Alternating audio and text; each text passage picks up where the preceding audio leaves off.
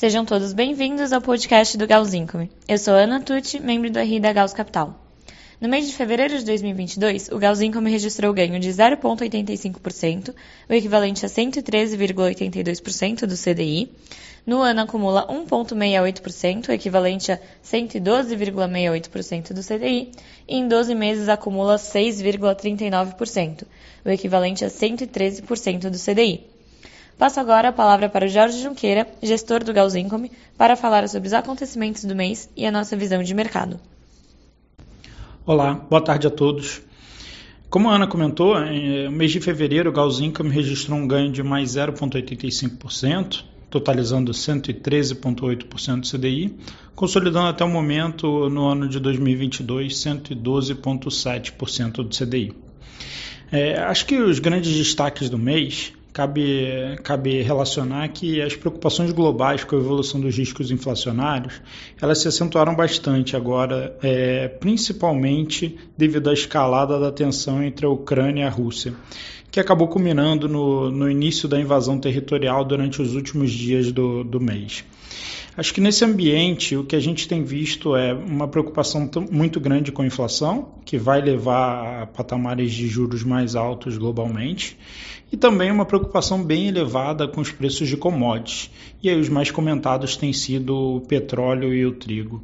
Mas também é, vale destacar que, é, entre as outras commodities, a gente entende que é um cenário benigno para o preço do minério de ferro, inclusive com, com os últimos guidances da China de perspectiva de crescimento para o ano, e isso tem permitido um ganho é, razoável para a nossa posição de debênture participativa da Vale, gerando um, um alfa adicional para o portfólio. Localmente, mais uma vez, o Ibovespa e, e o Real é, tiveram um, uma performance bastante positiva, principalmente comparado com, com, com o resto do, do mundo e com as outras moedas de, de emergente, principalmente por conta desse fluxo estrangeiro que a gente tem visto nesse início de ano aqui para o país. Em fevereiro também deu início um ciclo de divulgação de resultados das companhias é, relacionados ao ano fechado de 2021. Além de, dos resultados divulgados, as companhias costumam dar guidance de desempenho futuro, e até o momento que a gente tem visto são indicativos promissores, apesar das preocupações que a gente já comentou que, que o ano reserva. É, e isso tem sido bastante saudável para o que a gente entende de desempenho, principalmente do lado é, financeiro das companhias e capacidade de honrar suas dívidas. A gente lembra que realmente é um ano ainda com bastante incertezas, é, então o nosso monitoramento ainda segue bastante elevado do que, que pode ser as consequências setoriais para as companhias, dado o ambiente macroeconômico.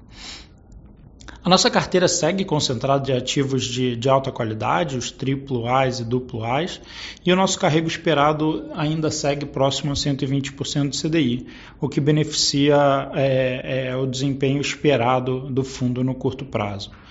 Como eu comentei, a gente segue bastante otimista com o mercado de crédito e tem priorizado setores que têm demonstrado uma recuperação de desempenho e que também vão se, vão se beneficiar desse ambiente que a gente comentou de, de commodities mais forte globalmente.